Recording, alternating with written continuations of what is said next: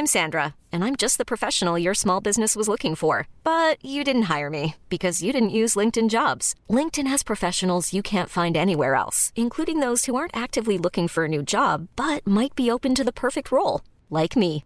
In a given month, over 70% of LinkedIn users don't visit other leading job sites. So if you're not looking on LinkedIn, you'll miss out on great candidates like Sandra. Start hiring professionals like a professional. Post your free job on linkedin.com/achieve today.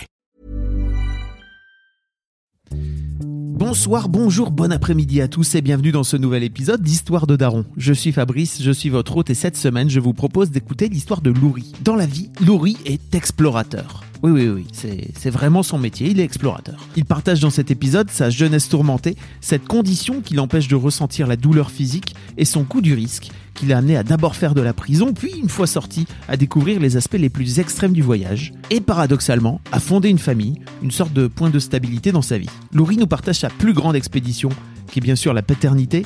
Il se livre sur sa difficulté à avoir trouvé sa place en tant que père, et comment il arrive aujourd'hui à concilier sa vie daron, l'amour pour ses deux filles, et son irrépressible besoin de repartir en voyage. Un grand merci à Laurie de s'être livré à ce point, ça fait un épisode qui est, je pense, très intense, j'espère vraiment qu'il vous plaira.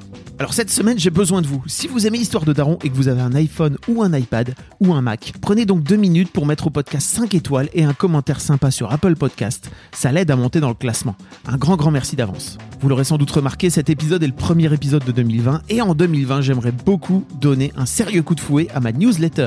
Donc n'hésitez pas à vous abonner tout de suite. Je vous enverrai un nouvel email tous les 15 jours où je partagerai avec vous des réflexions, des lectures et bien sûr mes derniers épisodes de podcast. Vous pourrez retrouver bien sûr comme d'habitude tous les liens dans les notes de cet épisode.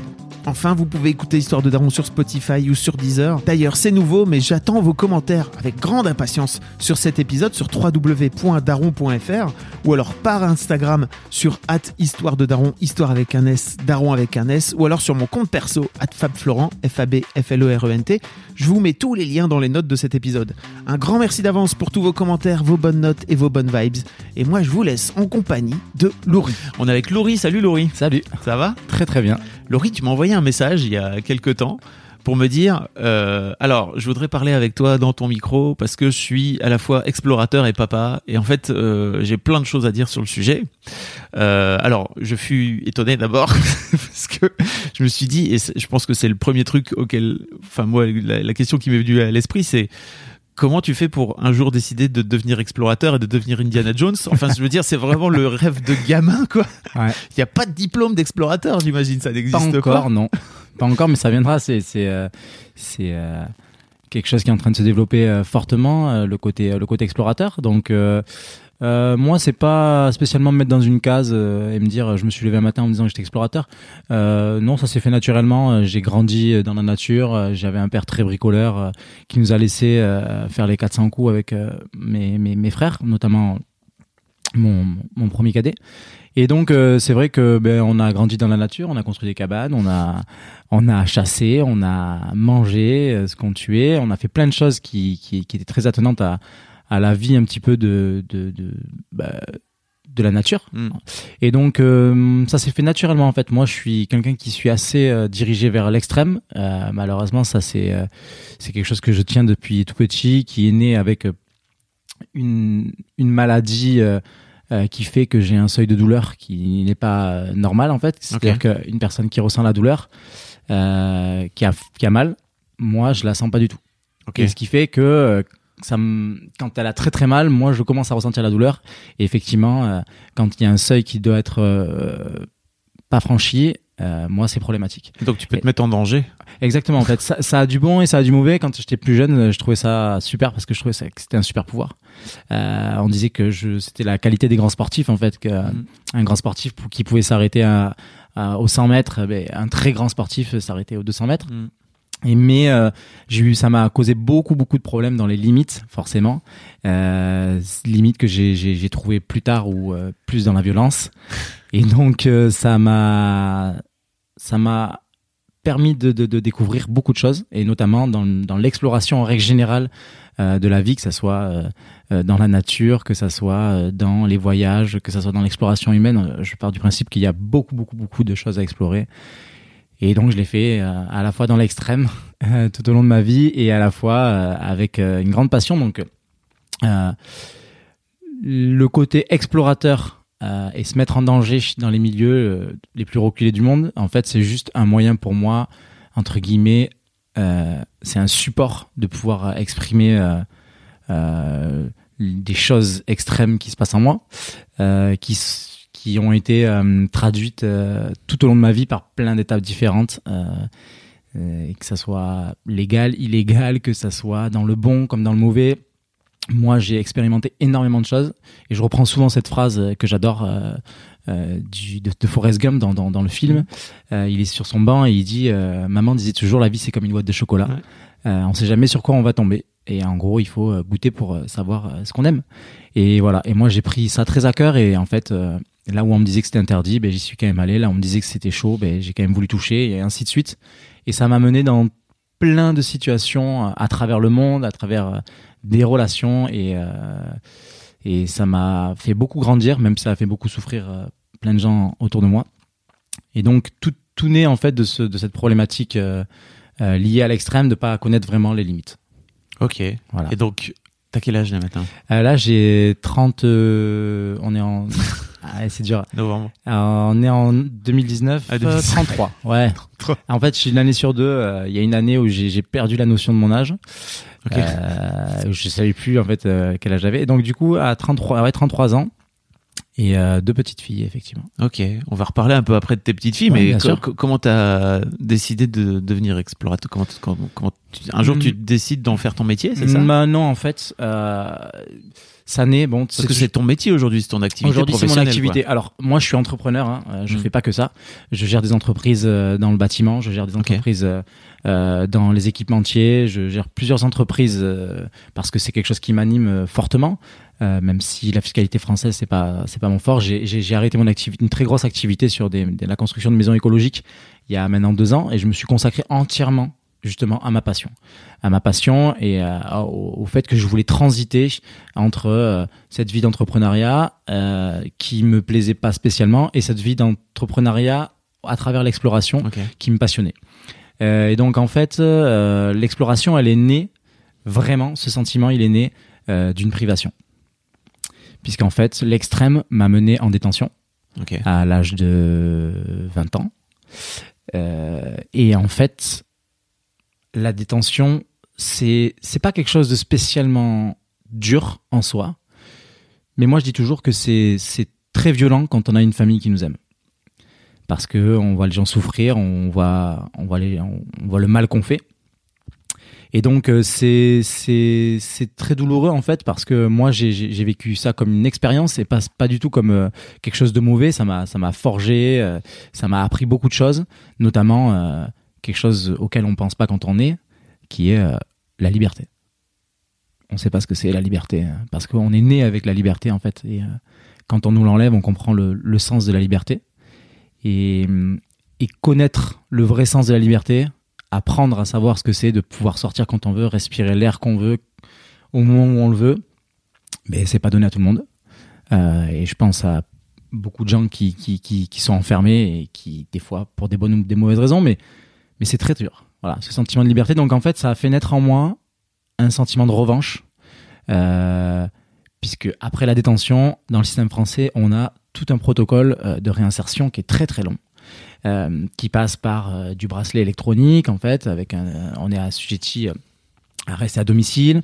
Ensuite, on a euh, la, réinser- la réinsertion sociale, donc euh, ça, ce, qui, ce qui fait que on est obligé de passer par des rendez-vous, de devoir aller signer au commissariat, et ça dure des années en fait. Et donc entre le moment où on va en détention et le moment où on est vraiment libre pour de vrai, parce qu'il y a la liberté euh, physique et la liberté psychologique. Et la liberté physique, ça a duré un certain temps, et la liberté psychologique, elle a, elle a, elle a duré, euh, l'enfermement psychologique, il a duré près de cinq ans temps pendant lequel je- j'en pouvais plus quoi. Moi j'avais jamais voyagé en fait. Donc euh, je me suis dit putain mais le, le jour où j'ai euh, je, Mm. je, je peux je prends mes affaires et je pars le plus loin de là où je suis. Et c'est exactement ce qui s'est passé. Un jour euh, j'ai eu 25 ans et j'ai pris mes affaires et je suis parti pour les États-Unis avec un sac de, de, de 25 kilos de 21, de 21 à 25 kilos avec 500 euros en poche en disant je, je vais manger le monde. Ok. Voilà. Et de, de là a commencé euh, cette aventure vraiment extrême, puisqu'en fait, euh, la notion de voyage, je l'avais pas du tout. La notion d'expédition, je l'avais pas du tout. La notion T'étais de... novice, quoi. Oui, oui, je connaissais rien, quoi. Ouais. Vraiment rien. Et puis c'est comme quand quelqu'un veut découvrir, euh, euh, je sais pas, un sport ou n'importe quoi. Quand on n'y connaît rien, c'est très très dur. Donc euh, j'ai beaucoup souffert, j'ai beaucoup marché, euh, voilà. Mais j'ai traversé les États-Unis, j'ai traversé le Mexique. Enfin, j'ai fait un très très long voyage, euh, road trip extrême, enfin un peu tout mélangé. Et je me suis rendu compte que ça m'animait entièrement en fait, que je retrouvais des sensations que je pouvais avoir dans des dans des situations moins moins belles. Euh, et donc, je me suis dit, euh, ah ben voilà, c'est le début du- d'une grande aventure entre, entre le voyage et moi. De réussir à concilier euh, l'aspect extrême et l'aspect Exactement. légal entre guillemets. Tout qui- à fait, Qui oui. t'envoie pas en prison, quoi. C'est vrai, mais c'est- très délicat en fait parce que vraiment c'est quelque chose qu'on maîtrise pas du tout. Moi, c'est quelque chose que je maîtrise vraiment pas. L'extrême, j'en ai besoin en fait.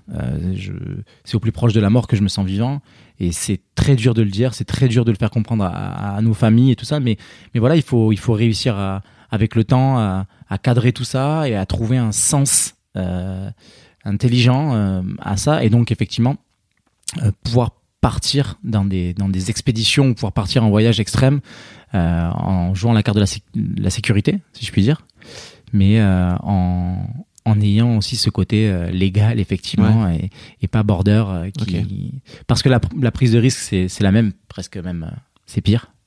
Puisqu'en fait on sait où c'est qu'on va on, on, on a on fait le choix d'y aller et quand on y est on se dit putain mais qu'est-ce que je fous là? Et mais pourtant le risque de mort il est il est, il est 100 fois plus élevé que, que d'aller en détention mais mais disons que c'est une volonté et comme c'est légal ça a moins de Ouais.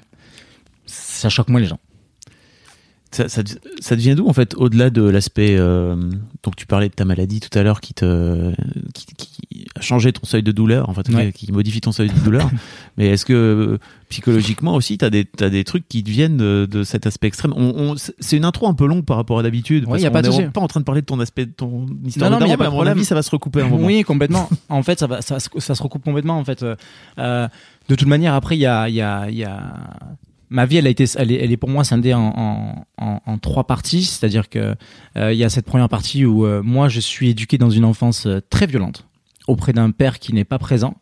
avec lequel je m'entends à merveille, je tiens à le préciser aujourd'hui, Ouais. parce que ben, on est passé à autre chose et parce qu'il faut savoir pardonner, et donc je m'entends à merveille. Et puis il y a eu cette phase où je me suis fait tout seul, où j'ai vécu dans la rue, où je, je, je, je faisais des tests tout seul, et où j'étais j'étais mal dans ma peau et je cherchais ma place au à mes yeux et au sein d'une société. Et après, il y a cette troisième phase où euh, j'ai été euh, récupéré euh, et élevé psychologiquement par ma mère, qui, qui est très puissante, qui a un aura extrêmement puissant, qui a une place de mère très prononcée. Ma mère, elle est, elle est, c'est les antipodes de mon père, puisque mon père, il est, c'est un, c'est un gars qui travaille dans le bâtiment, Mm. euh, qui, qui, a, qui a passé toute sa vie à, à travailler pour quelqu'un d'autre. euh, et à, et à être droit dans ses basques, à, à- à respecter les règles. Et ma mère, c'est euh, la femme libre des années 50 euh, qui euh, se revalorise euh, Ouais. en tant que euh, voilà euh, sexe féminin. Donc euh, très dur à porter. Elle a fait des études dans la psychologie. Donc euh, avec le temps, elle est devenue formatrice psychiatre psychothérapeute. Ok. Donc euh, très pesant au sein d'une famille. Et donc on passe d'un tout au tout. pareil deux extrêmes quoi Exactement, deux extrêmes. Et moi, j'ai encore, j'ai eu la chance puisque j'ai grandi avec les coups et j'ai évolué avec la psychologie. Alors que, par exemple, le- mon cadet, euh, le, euh, le- celui du milieu, lui, il est plutôt totalement perdu. Et le dernier a été complètement éduqué par ma mère suite à plein d'incidents familiaux. Donc, effectivement, ça y a beaucoup joué. Euh, la psychologie, euh, euh, voilà, quand les, je rigole avec ça, mais à, à 20 ans, euh, à 21 ans, ou je sais plus à quel âge, quand, euh, quand les jeunes étaient en terrasse de café en train de siroter des bières, eh ben, j'allais faire des séminaires, euh, des séminaires sur des thèses lacaniennes. Donc, euh, c'est sûr que ça m'a, ça m'a empêché de découvrir euh, euh, les joies de, de la, de la vie de jeune, en fait, de l'adolescence. Et ce qui m'a fait, encore une fois, euh, les découvrir dans l'extrême, avec la fête, la drogue et plein de choses qui m'ont mené à plein, à plein d'autres endroits et qui m'ont forgé en fait. ok Voilà. pour revenir à ton statut de daron Ouais. Euh, dans toute cette euh, progression là, dans tout ce parcours que tu nous racontes, à quel moment tu te dis, euh, tiens, en fait, je ferais bien des enfants? Est-ce que ça a toujours été en toi? Ouais. Ok. Moi, j'ai passé, je faisais déjà, j'étais aide moniteur voile, j'ai passé mon BAFA, Ok. euh, voilà, j'étais dans l'accompagnement. enfant, j'adorais ga- regarder les, les, les, les, les mioches des autres. Donc oui, c'est quelque chose qui m'a toujours passionné. Moi, j'ai toujours su que je voulais des enfants. Euh, donc euh, c'est arrivé naturellement en fait. Euh, la mère avec la mère de mes enfants, on s'est pas posé de questions, on se dit ok, ben on, ouais, on, on se sent prêt. Voilà, on se sent prêt alors qu'on l'est vraiment jamais en fait.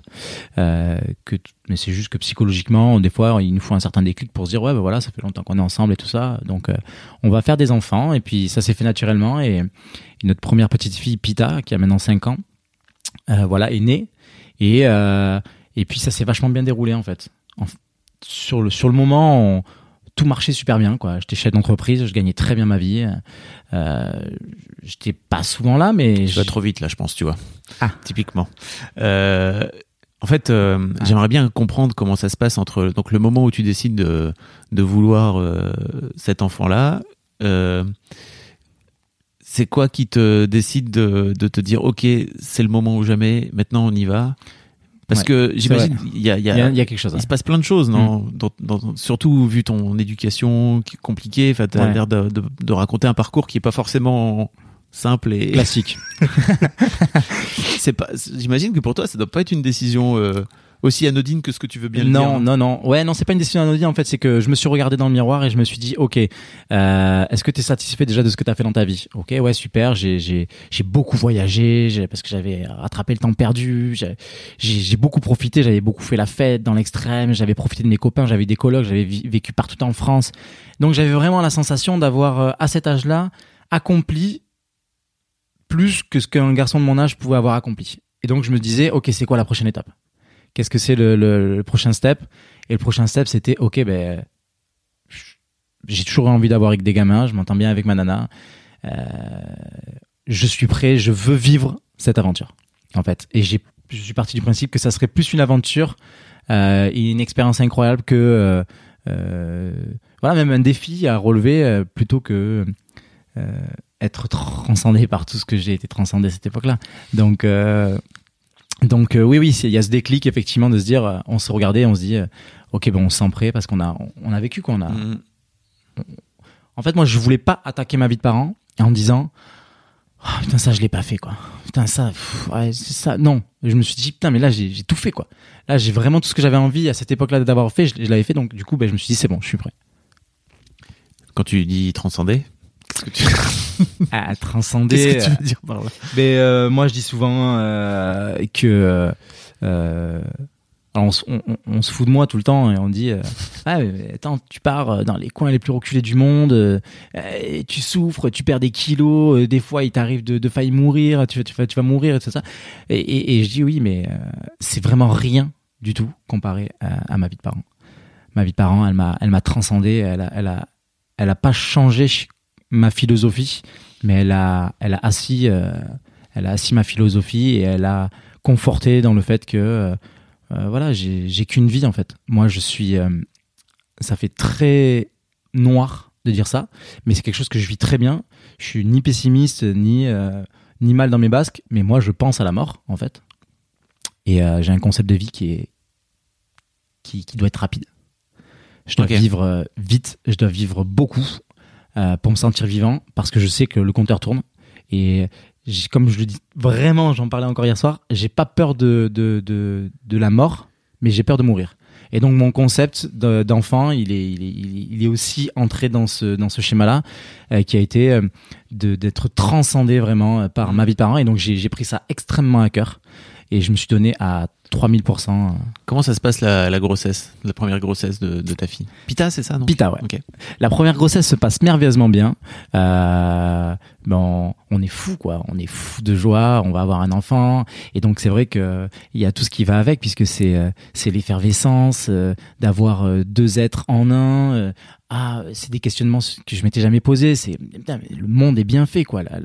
L'humain est bien fait. On, on arrive à ah voilà, c'est deux battements de cœur. Donc moi j'étais submergé euh, euh, par la beauté. Je, trouvais ça incroyablement beau, fou, euh, et tout se passait bien.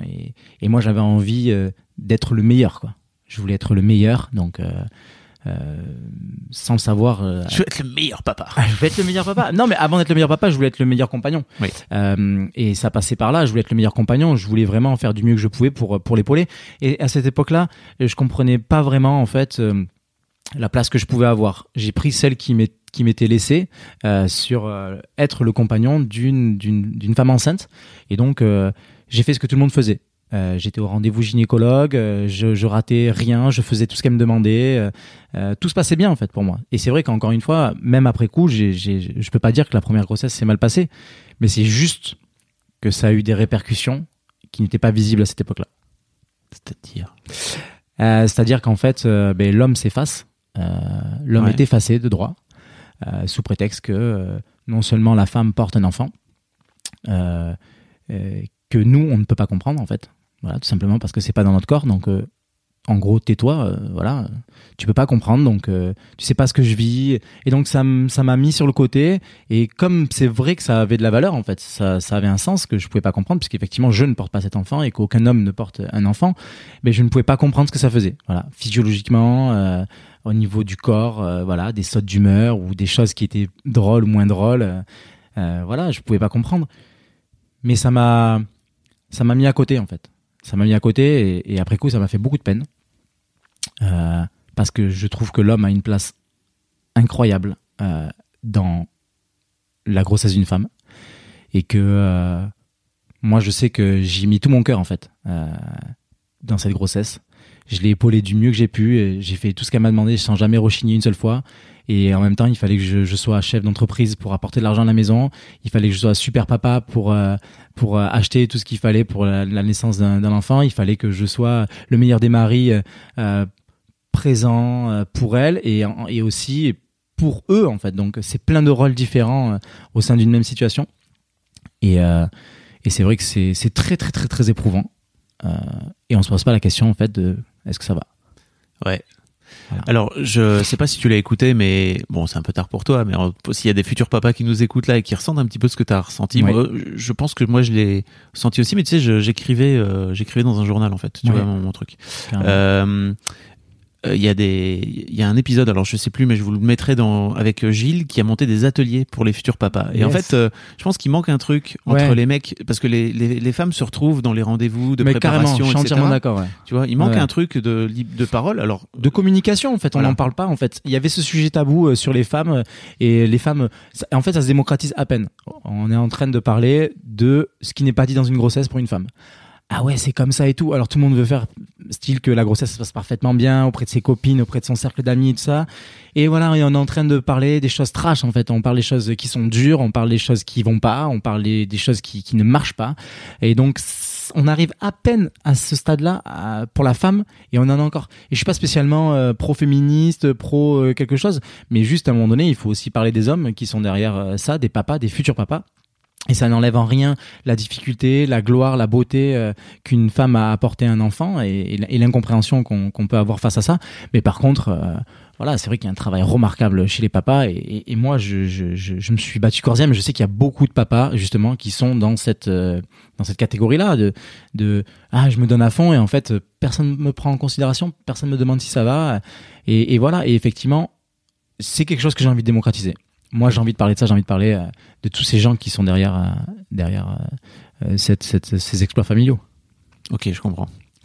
Merci en tout cas d'être venu raconter ça. Comment ça se passe la, comment ça se passe la rencontre avec ta première fille? Comment ça se passe l'accouchement? Ah là, l'accouchement est incroyable. complètement en état de choc puisque euh, c'est drôle parce que c'est quelque chose qu'on mature, euh, c'est quelque chose qui euh, qui, qui qui grandit, donc on s'y prépare en fait. C'est c'est pas c'est pas un choc proprement dit du jour au lendemain. et nous en fait, donc on a accompagné tout ça et puis on s'est donné à, à, fond sur les ateliers qu'il y a à faire prénatal pour pour mm, pour faire arriver l'enfant le, mieux le mieux possible.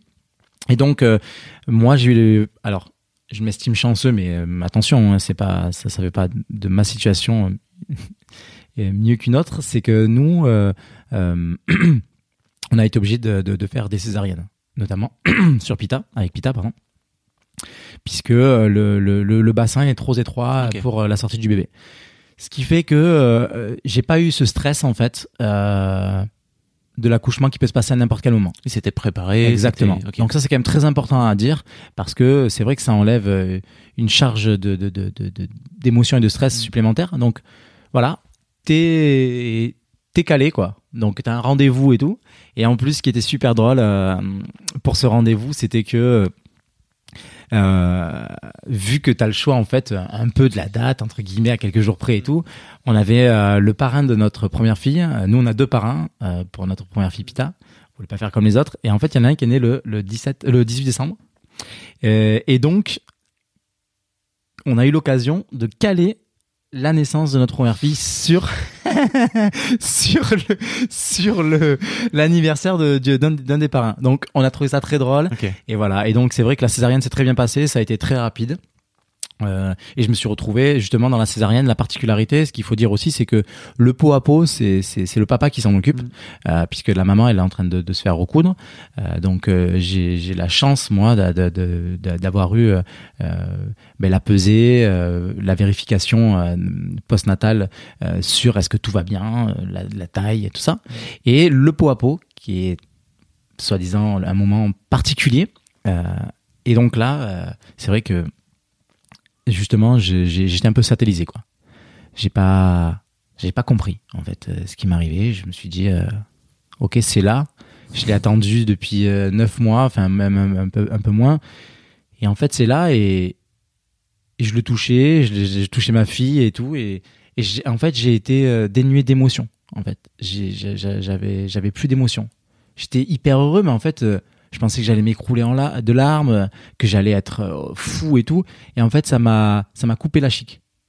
Ça m'a enlevé cette émotion euh, que j'avais fait grandir pendant pendant huit mois et demi.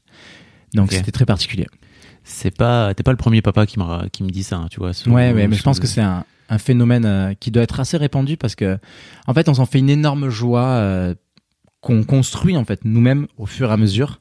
Euh, tout au long de ces 8-9 mois et c'est vrai que euh, euh, ben, sur l'instant T il y a rien à dire en fait Euh, c'est là c'est incroyable et tout mais je pense que moi la vraie notion de ok je suis papa elle est elle a été sur les les premiers kilomètres en rentrant à la maison Ok. Ouais. D'accord. Dans la voiture, quand j'ai mis un coup dans mon rétro, j'ai vu le siège auto rempli, enfin le, le, Ouais. le landau. et là, tu te dis, ok, ça y est, il s'est passé quelque chose. Mince, j'avais pas vu venir. Ah, si, justement, t'as le temps de le voir venir, celui-là. Autant il y en a, des coups dans le rétro, tu les vois pas venir, mais celui-là, celui-là, ouais, t'as neuf mois pour le voir venir. Euh, donc voilà, donc euh, la première, la première grossesse se passe merveilleusement, merveilleusement bien, l'accouchement aussi. Euh, notre fille va très bien, c'est un beau bébé, 3 kg 8, euh, 51 cm.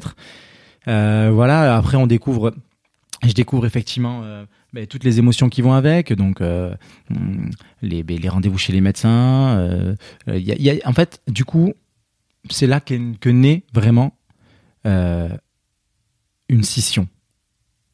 Et les choses sont scindées en fait. Il y a le bébé, la maman, la famille et le couple. Et en fait, ça y est, ça, on s'en rend pas compte. Mais ou moi je dirais que ça casse quelque chose parce que parce que après coup, euh, même si je m'en sors pas trop mal aujourd'hui, euh, je suis passé par plein d'étapes.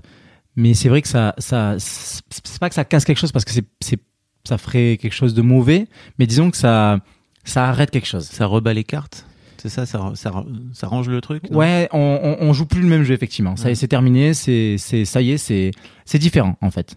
La donne, c'est plus la même. C'est voilà, il y a une personne qui rentre en considération et en fait, il y a euh, tout ce qu'on voit pas, tout ce qu'on est incapable de faire, tout ce qu'on pense bien faire, tout ce qu'on qu'on on croit ou on- qu'on est bon et en fait non. Euh, et il y a tout ce qu'on devrait faire et qu'on fait pas. Euh, auprès d'une femme, auprès de la de la mère des enfants, il y a tout ce qu'elle elle est pas capable de faire parce qu'elle est accaparée par son enfant. Moi, en l'occurrence, j'ai j'ai j'ai j'ai je fréquentais euh, une femme qui qui n'a eu Dieu que pour ses enfants. Et donc, euh, c'était impossible pour elle de voir, euh, de, de, de considérer l'homme que j'étais en tant qu'homme. Mais ça y est, j'étais, j'étais passé au rang de, au statut de papa. Et donc, papa, c'est plus homme en fait. Euh, et c'est c'est ça, c'est, c'est quelque chose euh, qu'on comprend, enfin que moi j'ai compris avec le temps, Plus tard, ouais. plus tard, Mhm. exactement. Et c'est effectivement que sur l'instant T, on pense que tout va bien et tout est tout est bien fait et tout. Et donc voilà, c'est ce que je- c'est c'est c'est les répercussions que qui qui que j'ai qui ont eu. Elles étaient tard en fait. Euh, ça arrivait très tard. euh.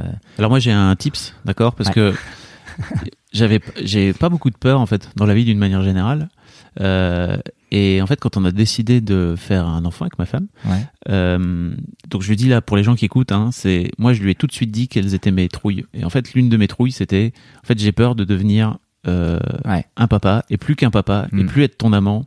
Et en fait j'ai envie qu'on reste amant. Et je sais que je pense que le fait de l'avoir dit comme ça, vraiment très tôt euh, dans la grossesse, ou quasiment, voire même avant, je pense, je sais plus exactement quand, mais À quel âge t'as Très- eu toi, ton, ton premier enfant euh, c'est vrai 28. C'est l'un des trucs moi qui m'avait, qui me faisait peur et je, je l'ai dit. Donc en fait, euh, alors je sais qu'il y a des copines à elle qui l'ont, qui ont dit mais t'es, t'es salaud de dire ça en fait parce que voilà. Mais en vrai, moi je m'en fous. hein. C'était vraiment mon, Ouais, je comprends. c'était l'un de mes trucs. Ah, mais et, et ça a posé, tu vois, Oh, euh, complètement. une base quoi. Ouais, ouais. Après, c'est, je trouve que c'est, bon, c'est pas donné à tout le monde déjà. Ah oui, je, Euh, clairement, c'est une certaine lucidité. je suis euh, pas en train de faire style, euh, t'aurais dû faire ça, hein, tu vois. Non, mais c'est juste non, pour les non, gens qui nous écoutent. Ouais, ouais, carrément. Je Non, pense non, mais c'est cool. Ouais, ouais, carrément, c'est complètement cool d'en parler et tout. Et, euh, et c'est vrai que ben, euh, moi aussi, en fait, on a, on a discuté de tout ça et tout. Et mais c'est, on, on, on pensait pas que ça, ça, prenait, ça prendrait Ouais. cette ampleur. En fait, c'est quelque chose qu'on maîtrise pas du tout. Mm. Euh, et l'amour ton gamin, euh, je veux dire, euh, la place qu'il prend et tout, c'est pas quelque chose que tu sais avant. Et c'est vrai que hum, effectivement, si si j'avais su, euh, voilà, et c'est Oui, c'est bah. peut-être le conseil que je donnerais, c'est que ben il faut euh, il faut ou avoir ce type de discussion à l'avance ou vivre beaucoup de choses avec euh, avec sa compagne avant d'entrer dans, dans, dans, dans une vie euh, familiale. Voilà. D'avoir euh, une vraie confiance une beaucoup de choses instaurées euh, ce que je pensais vraiment avoir mais a priori ça, ça, ça a manqué à certains moments euh, pour que ça pèse vraiment dans la balance en tant que com et, et voilà. Mais après il n'y a pas de il y a pas de règle en fait il Ouais. y a pas de règle chacun jamais, hein. chacun vit son expérience comme il S'il y avait des comme règles il veut et comme il peut une recette pour euh, Bien sûr. faire en sorte que ça, que ça marche. Exactement. Et moi, je j'ai jamais été quelqu'un euh, euh, qui donnait des conseils euh, ou qui disait quoi faire. Euh, voilà, j'ai toujours été plutôt là pour euh, épauler mes amis euh, et leur dire, ok, mais qu'est-ce, comment tu te sens avec Mm. ça? Qu'est-ce qu'il faut que tu, voilà, qu'est-ce que, est-ce que t'es bien? Est-ce que t'es pas bien? Moi, j'ai pas eu cette chance. En fait, j'ai pas du tout été épaulé. euh, j'ai été le premier de ma bande en fait à, à être Mm. père de famille, donc euh, c'était, c'était, j'ai tout fait au talent. et donc il y a plein de choses sur lesquelles je me suis trompé. Et il y a plein de choses que j'ai que j'ai fait mieux ou moins Ouais. bien et ainsi de suite. Donc c'est vrai que euh, et puis il y a cette, cette chose aussi qu'on contrôle pas du tout, c'est ben, c'est la femme avec laquelle on on traverse euh, et on vit cette cette expérience.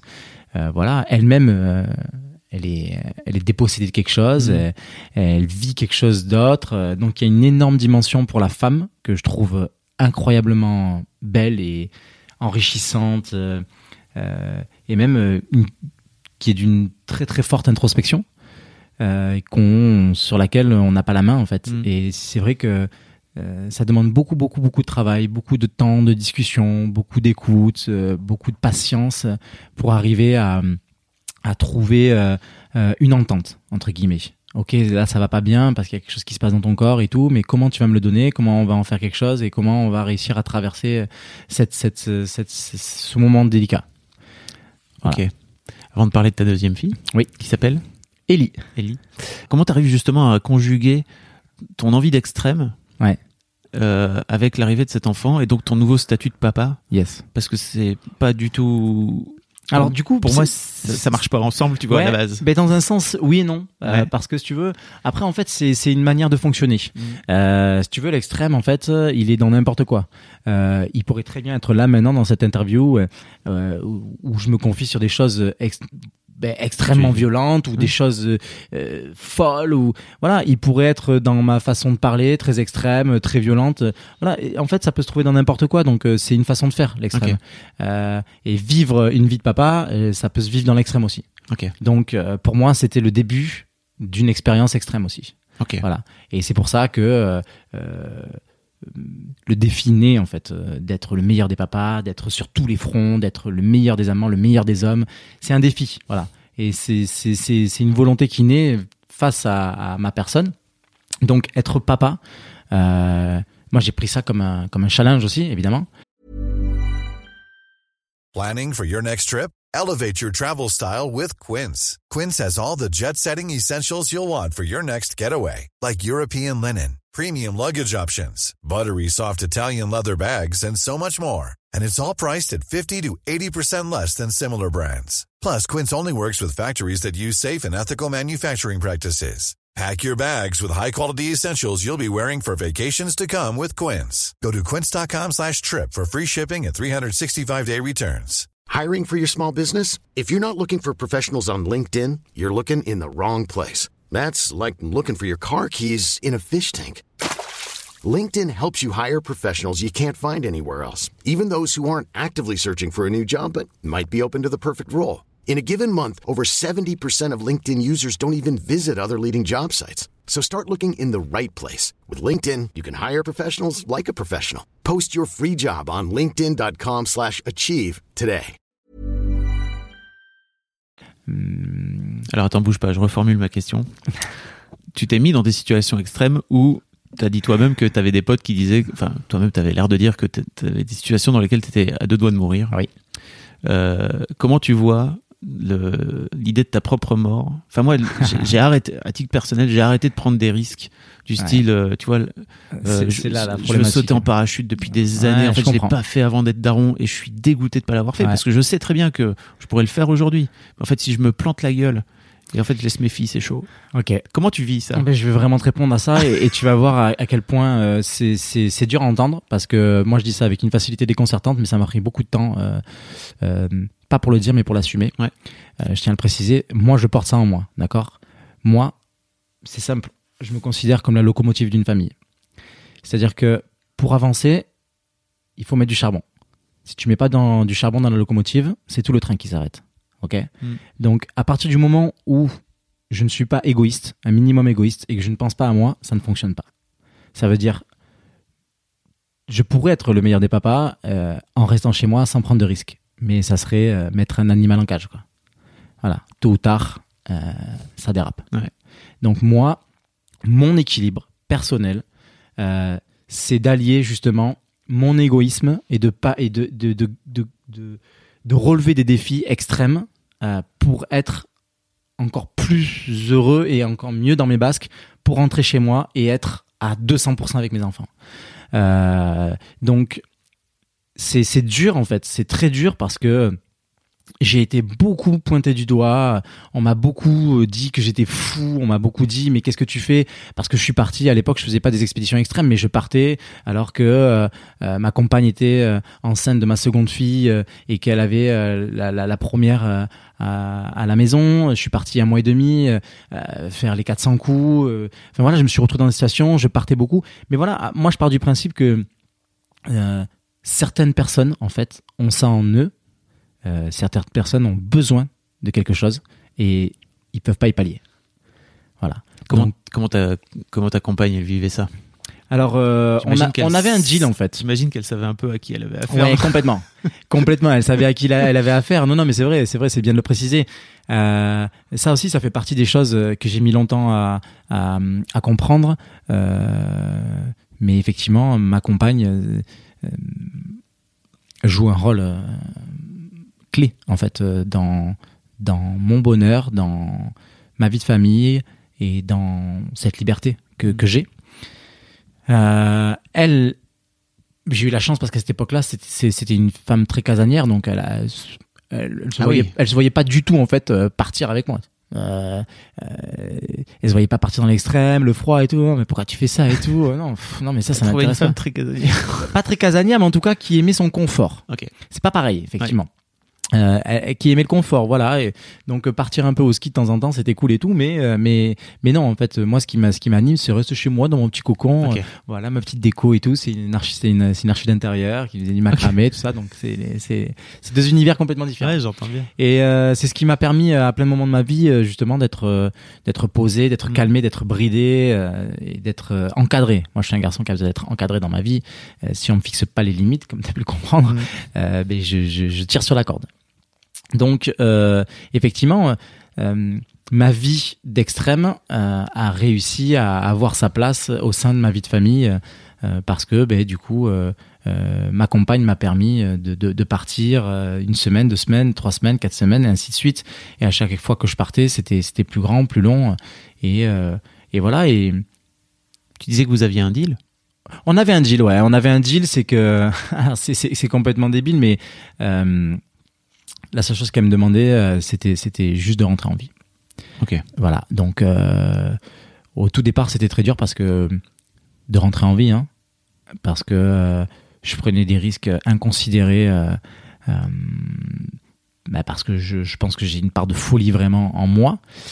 Donc je me mettais en danger sans, sans penser au, au- à la sécurité et au fait que je pouvais rentrer à la maison. Donc euh, c'est vrai que moi j'ai risqué ma vie euh, plein de fois, j'ai terminé à l'hôpital plein de fois entre la vie et la mort et, euh, et j'ai pas de regrets et je sais que et je sais que je pense à mes enfants et en fait la problématique à laquelle euh, moi j'ai fait face en ayant des enfants, c'est le double tranchant. C'est euh, à la fois c'est une force incroyable. Je veux dire euh, moi j'ai l'impression que que je suis porté par mes enfants quoi. Je y a rien qui peut m'arrêter. Si je suis sur un glacier tout seul en train de traverser à moins 40 euh, avec 150 km de 150 km heure de vent, rien ne m'arrêtera. Voilà, ça c'est ma force. Et à la fois, en fait, c'est ma faiblesse. J'ai envie de tout arrêter, j'ai envie de rentrer chez moi. Donc c'est très dur à gérer euh, la notion de l'enfant dans, dans une vie extrême parce que euh, c'est ce qui me pousse à, à faire de grandes choses, comme c'est ce qui me donne envie de, tout abandonner pour rentrer euh, auprès de, mon foyer, de ma famille. Donc euh, c'est un juste milieu et le juste milieu, moi c'est le, combat de ma vie, donc euh, forcément euh, c'est compliqué.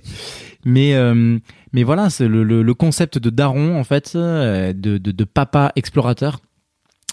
Euh, c'est aussi un sujet sur lequel je communique énormément euh, parce que personne n'en parle. Personne ne parle du fait que, euh, ben oui, on prend des risques. euh, et qu'est-ce que tu fais? On me pose des questions, mais comment tu fais pour partir euh, comme ça, loin de tes enfants? Euh, Et qu'est-ce que tu fais quand tu les laisses euh, Donc oui, ben après moi je suis un créatif, donc je fais beaucoup, beaucoup, beaucoup de choses. Et quand je dis effectivement être le meilleur des papas, ça passe par faire beaucoup de choses. Moi, quand je pars, je sais pas, un mois, je suis capable de faire une vidéo par jour hein, pour que mes enfants ils pensent que je suis avec eux. Euh, je vais créer des, des, des, des chasses au trésor. euh, je, voilà, je vais, je vais leur, euh, je vais créer une présence parce qu'il y a des moments où je ne peux même pas passer un coup de téléphone. Mm. Euh, ça peut durer des, des, des semaines. J'imagine. Donc, euh, donc voilà, avec le temps et avec l'expérience et avec l'argent aussi, euh, avec les sponsors, on arrive à adoucir cette violence. Parce qu'aujourd'hui, tu as des sponsors, c'est ça Oui. qui réussissent à te faire vivre en gros de. Et, alors, on est encore, on est encore loin de la de la vie euh, calme et, et douce financière euh, Ouais. avec les sponsors, mais ça, ça ça vient et on se donne vraiment les moyens cette année avec les projets qu'on a. Euh, mais euh, mais effectivement, euh, voilà, euh, maintenant on fait venir nos familles. euh, voilà, on peut avoir des téléphones satellites pour communiquer avec euh, une- la mère de mes enfants. euh, on peut rassurer, on peut faire des choses que que j'avais pas avant, et sur lesquelles je prenais beaucoup de risques. Donc c'est vrai que ça adoucit cette cette violence. Et alors, Ellie, comment elle arrive dans, dans votre vie? Et alors Ellie, en fait, elle arrive de la même manière qu'est arrivé Pita, c'est-à-dire naturellement. Euh, Elle a quel âge Ellie, elle a 3 ans et elles ont 18 mois d'écart, donc c'est Ok. c'est deux filles qui sont assez rapprochées. Mon frère et moi, on a 18 mois d'écart aussi. Et, euh, et donc, euh, ben, c'est vrai que ben, c'est drôle parce qu'on a l'impression que avoir un enfant, c'est un très grand changement dans une vie. Et puis en fait, on se rend compte qu'avoir deux enfants, c'est euh, un très grand changement dans une vie. Euh, Surtout à 18 mois d'écart. Ouais, alors pareil, tu vois, je me pose pas de questions, je me dis bah ok, ça se fait comme ça, je, je fonce, je suis là, je suis là à fond. Mais euh, mais passer de 1 à 2, c'est une énorme logistique. Je sais pas, t'as as plusieurs enfants? Moi, j'ai deux filles Deux filles. qui ont deux ans d'écart. Ouais, comme moi, quoi. Pas, pas, pas loin. Ouais, on, est, on est vraiment pas loin. Donc moi j'ai trouvé que c'était vraiment une énorme logistique euh, parce que euh, parce que ben, ça demande beaucoup plus d'attention, ça demande beaucoup plus de temps, ça demande beaucoup plus de de, de, de moyens et présence physique. Je trouve que financièrement c'est pas quelque chose qui va changer énormément à l'arrivée, mais euh, par contre, euh, voilà, au niveau de la répartition des tâches, euh, au niveau de la logistique au sein d'une famille, de 1 à 2, je trouve que c'est énorme. Et, bizarrement, comme j'ai la sensation que de 2 à 3, ça, ça doit pas être si fou que ça. Quand t'as passé l'étape d'en avoir. euh, Il paraît que c'est 3 à 4 où c'est vraiment le bordel parce que t'es obligé de tout changer. Ouais, voilà, la voiture et tout, euh, ouais, effectivement, ouais. J'ai déjà entendu ça, mais c'est vrai que j'ai plutôt entendu de 2 à 3. Donc pour tous les papas qui nous écoutent, si, si jamais euh, de 2 à 3, euh, c'est, pas énormément de changements, mais n'hésitez pas à nous faire des petits retours. Mais en tout cas, de 1 à 2, moi je sais que j'en ai bien chié. Mm. Euh, et pourtant, euh, tout s'est très bien passé. Mais par contre, euh, je sais pas, je pensais que, je pense que justement, j'ai, j'ai eu c'est là que j'ai commencé à avoir euh, les contre-coups euh, de la première grossesse. Et euh, j'ai été beaucoup moins présent, en fait. J'ai été beaucoup plus détaché parce que bah, du coup, il y a moins cette féerie, euh, il y a moins cette découverte. voilà, t'es un peu plus calé, quoi. T'as déjà eu un enfant, donc voilà, t'as as la sensation d'être. ouais, je connais, quoi. Et donc, du coup, ça m'a détaché. Et euh, et il y a eu cette phase aussi de non-dialogue euh, avec la maman euh, qui, ben, qui a créé un petit peu cet écart, en fait. Donc toujours à fond, toujours machin et tout ça, mais mais plus distant en fait dans la relation avec la maman, plus distant dans la relation avec la grossesse. Et et c'est vrai que les premières questions ont commencé à arriver sur ah ouais bah, ben, ah ouais en fait ça déjà la première grossesse je l'ai vécu et tout en fait c'est lourd quoi ça ah ouais puis je me le retape maintenant et tout euh, je refais ça et tout, et puis elle se pose toujours pas de questions, voilà. Et, voilà, et, et c'est dur parce que hum, euh, nous, moi j'ai une règle à la fin. Je suis un homme à règle en fait euh, dans ma vie. euh, je suis bizarrement en contradiction avec euh, ce que je fais. J'ai quelques règles, en tout cas sur sur sur le concept de la vie, comme euh, par exemple euh, le concept de temps. euh, moi, j'ai pas le temps, quoi. Donc, j'ai pas le temps de me prendre la tête. j'ai pas le temps de, de pas te parler pendant des années. J'ai pas le temps. Voilà, j'ai pas le temps pour ces conneries en fait. Et comme effectivement, ben, j'ai pas le temps de, me disputer. Donc, à partir du moment où il y a une escalade de, la du silence ou d'un truc et tout, moi, je dis c'est bon. Écoute, on s'aime. euh, Parle-moi en fait. Parlons-nous. Donc, j'essaye de casser cette cette ascension. Ben, du mal ou de la Mm. non-discussion. Et, et, et, et elle s'est pas vraiment passée à ce moment-là. Et donc, du coup, ça nous a laissé un petit peu dans un, dans une espèce de, de, de non-dit. Bon, bah voilà, t'es là, mais t'es pas vraiment là. Je suis un peu déçu, mais je t'en parle pas. Et, ça crée des, des, des, des- voilà, des, choses moins bonnes. Et encore une fois, voilà, c'est une expérience, euh, euh, voilà, de devoir gérer une entreprise, une vie de famille, une vie de parents avec déjà un enfant. Moi, je sais que j'ai- souffert la première grossesse. J'ai quand même pris euh, 11 kilos. Moi, j'en ai pris 10. T'inquiète. Donc, euh, si tu veux, c'est voilà, c'est. Je trouve que justement, c'est Tu, la, tu, tu sais que c'est un truc, euh, je l'ai déjà dit dans, la le podcast. C'est un, un- non, c'est un truc qui vient des chimpanzés. Des- Ah non, je sais pas. Les chimpanzés, ils prennent du poids, tu sais. non, mais sérieux, vraiment, c'est un vrai truc. On est, Comme quoi, on est des le putains de- retour à la nature pour moi on est des ne fait putains de que. mammifères, hein, tu vois. Les chimpanzés, ils font pareil. Ils prennent du poids. Tu sais pourquoi? Parce qu'en fait, ils vont devoir porter les petits. Ouais. Donc en fait, ils prennent du poids. Ok. Et ça vient de là. Voilà. Ah ouais, c'est incroyable. Mais écoute, euh, moi ça m'a ça m'a complètement déboussolé. Ouais. Et je trouve que ça retranscrit vraiment quand même l'importance euh, du rôle du, du père euh, dans, dans cette situation-là. Euh, justement, euh, ben, prendre 10 kilos, c'est pas anodin. Et voilà, euh, je sais qu'elle avait pris 12 kilos euh, et j'en avais pris 10 et elle arrivait et voilà, personne ne me regardait. Donc euh, c'est con à dire, mais, euh, mais c'est vrai que on a besoin de... J'ai pas spécialement besoin de reconnaissance, mais j'ai besoin de trouver ma place en fait. Ouais. Et des fois, c'est c'est dur de trouver sa place. Surtout que ben il y a moins de beauté en fait chez l'homme. Euh, effectivement, la maman elle est enceinte, c'est beau, c'est féerique, c'est donner la vie, c'est plein de choses. Et toi t'es là, t'es juste le lourdeau en fait qui va chercher les packs à l'eau citron ou qui va chercher les, les boîtes de lait et, et qui se tape toutes les corvées. Donc j'enlève vraiment pas, je dénature pas encore une fois l'importance euh, et le rôle qu'ont les femmes parce que ben, je trouve que c'est une force incroyable. Vraiment, et s'il y a des femmes qui nous écoutent, euh, ben, bravo à, à vous, vraiment, euh, bravo, parce que c'est quelque chose qu'effectivement, de toute évidence, on ne peut toujours pas connaître, Bah, on fera jamais, oui. on comprend jamais. Mais voilà, euh, euh, je crois aussi que, ben, moi, je pense à tous ces papas qui, qui, qui, qui ont envie de donner le meilleur d'eux, en fait, qui ont envie de, de donner le meilleur, qui ont envie d'être euh, les meilleurs, qui, qui sont là pour leur compagne et qui se, qui font beaucoup de sacrifices, en fait. Il y a beaucoup de non-dits à ce niveau-là. Ouais. Euh, parce que comme il a, on a envie d'être les meilleurs, on- Je pense que, en tant que mec, on est un peu nul aussi pour, Ouais. pour dire tout ce qui est Ouais, émotion totalement. tu Ouais, ouais, vois. parce qu'on n'est pas élevé là-dedans. Ouais. Et je pense que si, en fait, euh, on mettait un peu de côté l'aspect euh, utilitaire du style euh, aller chercher les packs d'eau, quoi, tu vois, qui est en plus vraiment hyper cliché, quoi. c'est clair. Faut aller porter un truc lourd, très bien, c'est à moi de le faire. Et en fait, qu'on Ah, c'est mettait un peu de ça de côté pour euh, faire un- des efforts sur euh, nous-mêmes et sur la façon dont on vit les trucs et sur exprimer les émotions, peut-être en fait le monde tournerait un peu mieux. Mais bon, ça c'est. Non, mais je suis d'accord. Après, euh, encore une fois, sais, c'est il y a ce côté, euh, on est dans un air. En fait, moi, je me rappelle très bien euh, mes parents. euh, Mm. On était dans un air euh, catholique. c'était hyper strict à la maison, par les culs, mais c'était pas du tout. Ouais, ouais. Donc, si tu veux, on sort d'un air, quoi. Moi, Oui, je oui, j'ai été éduqué de, de- avec un air où je, bah, tu, le, le- le pain à l'envers sur la table, c'est pas possible. Les coudes sur la table, c'est pas possible. Donc, si tu veux, voilà, on vient de ce, on vient de ce, en fait. suis Donc, il y a Il faut, des steps, tu vois, à il passer. faut. Et, et, ben, le- faut l'homme émotif, euh, déjà, euh, c'est nouveau en fait. Bah oui. Euh, il faut, il faut parler de ça, quoi. Il faut parler du fait que l'homme, c'est pas censé celui être, qui se plaint, qui parle de ses émotions. L'homme, c'est le gorille qui part Oui. euh, travailler, voilà. Parce qu'on est Donc, des bonhommes. Justement, donc ça se démocratise. Ouais. Et c'est juste que le temps que ça fasse son bout de chemin et tout, euh, tout le monde n'est pas au fait, tout le monde se sent pas de le faire.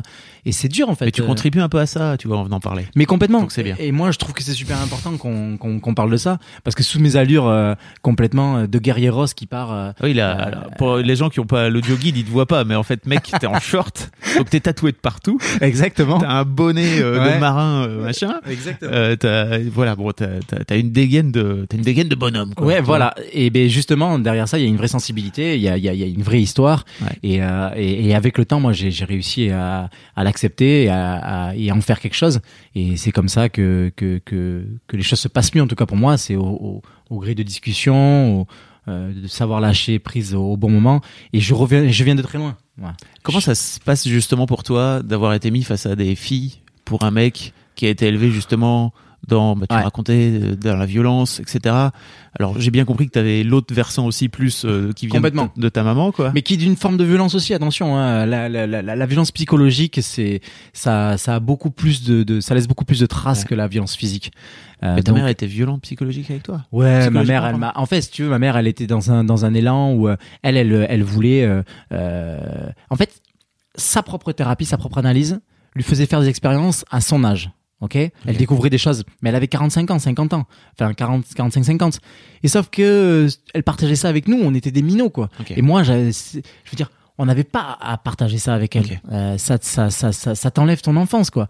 Et euh, ah, où est ma place dans le monde et tout ça? Ok, tu l'as fait à l'âge que tu veux, mais pourquoi à 20 ans en fait? Mm. Donc moi, je trouve que ça, ça laisse des traces bien plus qu'un bleu sur une jambe. Je comprends. Voilà. Donc moi, j'ai été très marqué psychologiquement. Donc effectivement, avoir deux filles. Mais déjà, il y avait, il y a plein de choses qui se passent autour de ça. C'est que euh, bah, moi, j'ai comme n'importe quel macho euh, débile, je voulais un gars. voilà. Et puis je me suis rendu compte que je m'en foutais, mais vraiment, mais je m'en foutais quoi. Mm. Je voulais juste que mon enfant aille bien. L'arrivée, la vérité, c'est ça, c'est que je voulais que mes, mes enfants aillent bien. Euh, garçon, pas garçon, j'ai entendu plein d'amis qui ont eu plein de problématiques avec les enfants. T'en as plus rien à foutre. Tout ce que tu veux, c'est de sentir bien et que ton enfant se sente bien. Donc euh, au début, bah, il y a eu quoi, je crois un quart de seconde où j'étais déçu parce que c'était une fille. Et puis en fait, euh, une fille, c'est de la bombe quoi. Moi, je sais que euh, euh, c'est énorme quoi. Je, vis quelque chose avec mes filles d'incroyable. Euh, je me sens ultra connecté à elles et c'est aussi un sujet sur lequel euh, j'ai envie de parler, c'est que on parle toujours de la connexion physique et de, ce lien entre la mère et l'enfant, mais moi je, suis persuadé que j'ai quelque chose avec mes filles euh, au même titre que la maman, euh, d'une manière différente. Et donc euh, clairement, euh, avoir deux filles, euh, ça a adouci ma vie. Ça a complètement adouci ma vie et, et ça m'a imposé de la douceur, ça m'a imposé euh, de faire des choses euh, qui, moi, homme de Néandertal, a, a beaucoup de mal à faire puisque je sors de ma grotte. Euh, mais non, ça m'a complètement adouci et ça m'a fait beaucoup de bien. Ça m'a rendu émotif, ça m'a ça m'a rendu beaucoup plus humain. Et puis surtout, mais je le, je le dis souvent à travers les, les confs que je fais, mais c'est euh, la plus grosse expédition de ma vie en fait. Euh, éduquer mes enfants, c'est incroyable. C'est magnifique, c'est beau, c'est moi je me sens vraiment vraiment vraiment transporté par ma vie de famille et par mes filles et euh, et justement, c'est des émotions qui peuvent venir euh, en un quart de seconde parce que parce que ça s'explique pas. Donc, euh, je, ouais, ma, ma- je regrette absolument pas d'avoir eu des enfants. Euh, beaucoup de gens me posent la question eh, tu regrettes d'avoir eu des enfants ou euh, euh, bah, après tout ce que tu as vécu est-ce que c'est machin? Non moi c'est c'est une expérience de vie bah, transcendante. Et c'est le mot quoi. Et ma mère me disait toujours quand j'étais enfant tu peux pas comprendre ce que c'est d'être parent c'est une histoire de trip. Et, et elle avait raison. Mm. et il y a beaucoup de choses qui se passent. Et en fait l'exploration à travers la vie de parent elle est elle est infinie. Et donc euh, que ça soit ton histoire avec tes parents que ça soit ton histoire personnelle que ça soit ton histoire avec tes enfants euh, euh, voilà. Et puis il y a cette franchise enfantine euh, euh, qui, qui, qui, qui est foudroyante quoi. Euh, papa pourquoi t'es pas là? Moi je veux que tu sois là. Papa pourquoi t'es machin? Et, et c'est sans filtre. Donc euh, moi je vis j'aime cette brutalité euh, euh, verbale Mhm. euh, qui me remet à ma place. Donc euh, j'a- j'a- j'aime passionnément ma vie de, de papa Comment t'arrives aujourd'hui à gérer euh, Parce que là, tu me disais par exemple que tu pars au mois de février et tu reviens au mois de juin, c'est ça? Donc Ouais, tu pars pendant fait. plusieurs mois, quoi. Ouais. Ça veut dire que tu vas pas voir tes filles pendant plusieurs mois. J'imagine que. Ben ça, ça fait partie de mes conditions, par exemple, euh, avec les sponsors. euh, c'est que ben, moi, si je vois pas ma famille, je pars pas. Déjà, direct. euh, Ok. c'est- Ça, c'est clair et net. La réussite de mon expédition passe par. Donc comment ça se passe? Alors Ils te. ils me rejoignent, ouais. ils- à certains points. Oui, Ils je- me rejoignent à certains points où on arrive à les faire venir. J'imagine pas au beau milieu de la banquise, quoi. Ben si, on va essayer, même au milieu de la banquise. En fait, tout ça, c'est tout est une question, pardon, d'argent. Ok. Malheureusement. Ok. Euh, demain, on a des sponsors à hauteur de, de 300 ou 500 000 euros. Ben, tu les fais venir là où tu veux. Ah ouais, c'est sûr. Voilà. Euh, donc, euh, donc euh, nous, euh, ben, on est continuellement en, en recherche d'argent. C'est c'est très dur en fait euh, parce que ben, ça part d'un, ça part d'une quête personnelle. Euh, ça se transforme en exploit sportif et après il faut en assumer les, conséquences. Et ben, le premier venu il va te dire Eh, mec euh, t'as fait ton choix démerde-toi. Donc euh, si tu veux il faut trouver des dimensions euh, euh, humaines au travers de nos expéditions euh, des dimensions euh, de sensibilisation. Enfin il y a plein de, de- de- de choses à voir à l'intérieur d'une expé et notamment la vie de la vie de famille. La vie de famille elle est très compliquée à gérer. Surtout que ben euh, moi je suis passé par plein d'étapes différentes euh, avec la maman de mes enfants puisqu'on s'est séparés euh, on s'est remis ensemble on s'est reséparés. Ça a été très dur euh, et ça l'est encore. Il y a plein de choses qui sont difficiles. Et donc du coup il y a cette chose en fait que avec laquelle j'ai dû composer qui est que t'es lié pour la vie. Donc quoi que tu fasses que tu te sépares, que tu te sépares pas, ça passera par elle si tu veux voir tes enfants. Donc nous, à- au travers de, de, de, de- de notre violence euh, et de nos, séparations de, couple et tout ça, on a toujours été les meilleurs parents. On s'est toujours battus vraiment pour être au top pour nos enfants. Euh, on discutait, on trouvait des solutions toujours et tout. Et c'est pour ça qu'on peut, on pourra toujours compter l'un sur l'autre hum, sans faire d'effort en fait. C'est, c'est instinctif. Et donc euh, ça aussi, ça y joue énormément. euh, que tu t'entendes bien avec ta compagne ou que tu t'entendes pas bien avec ta compagne, que tu sois avec ou que tu sois pas avec, euh, euh, c'est elle qui va faire venir les enfants. Voilà, c'est elle qui va prendre l'avion avec tes enfants pour les faire venir à l'autre bout du monde. Donc ça a son importance et il faut pas la, faut pas la, la dénaturer. Et si elle écoute ce podcast, d'ailleurs, je, je la remercie pour tout ce qu'elle fait pour moi. Mais donc, effectivement, il y a, je suis passé par plein d'étapes, moi, en fait. Je suis passé par les étapes où j'ai réussi à faire ça progressivement, les, mes, petites sorties, entre guillemets. Euh, ça a duré un week-end, une semaine, 15 jours. Et en fait, j'ai- rencontré plein de difficultés différentes, puisque mes deux enfants ont été euh, complètement di- différents face à, mes absences. Euh, la grande, ça a été très très dur. Et j'en ai bouffé vraiment des vertes et des pas mûres. Je, me, suis retrouvé des fois en train de traverser un désert avec un coup de téléphone. Euh, et, euh, et moi, c'est le coup de téléphone, en fait, euh, bah, où je suis censé me, me regonfler à mort, en fait. Et donc, euh, je veux parler à ma fille. Et non. Ben non, elle veut pas me parler, Elle en fait. pas. Elle veut pas, elle veut pas me parler parce que ben, si tu veux me parler, t'as qu'à rentrer à la maison, papa. Donc, euh, il y a toute cette construction, en fait, psychologique. Euh, et comment tu vas décider de, de- d'appréhender, comment tu vas décider de, de transformer ça. Et moi, en fait, je suis pas le meilleur dans tout ce que j'entreprends dans ma vie. Par contre, j'ai une faculté qui est quand même euh, incroyable. C'est que je transforme tout ce qui est censé être mauvais en quelque chose de bon. Et je m'arrête pas sur, euh, sur la douleur que ça me cause. Ça me fait beaucoup de mal en fait quand je vis ça par exemple. Quand ma fille veut pas me répondre alors que c'est mon seul coup de téléphone, euh, mais je suis complètement désemparé et tout. Mais à la fois je pense à elle, je comprends, elle a besoin de son père. Et donc euh, je décide de transformer ça en une rage, en quelque chose qui va me faire rentrer plus vite, qui va me donner des capacités supplémentaires. Et voilà, il faut savoir transformer et euh, avoir des gamins euh, en tant qu'explorateur, c'est euh, de la créativité, euh, c'est euh, jamais s'arrêter pour être le meilleur, mais c'est beaucoup beaucoup de créativité, d'inventivité et surtout de transformation de quelque chose qui pourrait être perçu comme quelque chose de mauvais en quelque chose qui va nous, qui va m'aider à, à passer au-dessus. Il y a une question que je pose à tous mes invités. Oui. Euh, presque tous mes invités.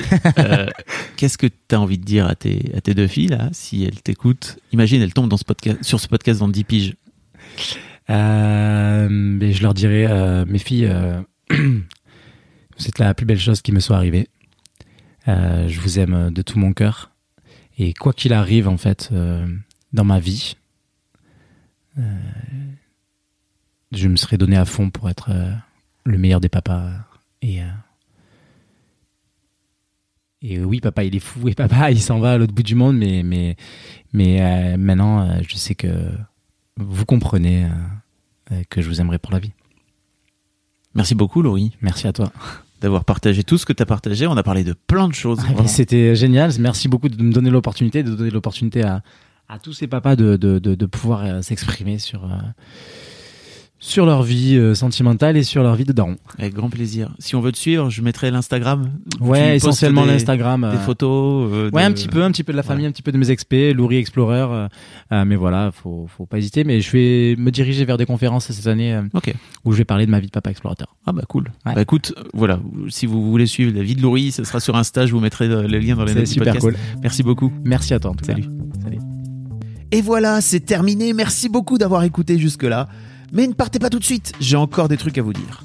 Tout d'abord, rendez-vous chaque premier et troisième lundi de chaque mois pour un nouvel épisode d'Histoire de Daron directement dans votre appli de podcast. Un rapide mot pour vous dire que si vous aimez mes entretiens, j'ai un nouveau podcast que j'ai appelé Histoire de succès et qui devrait vous plaire.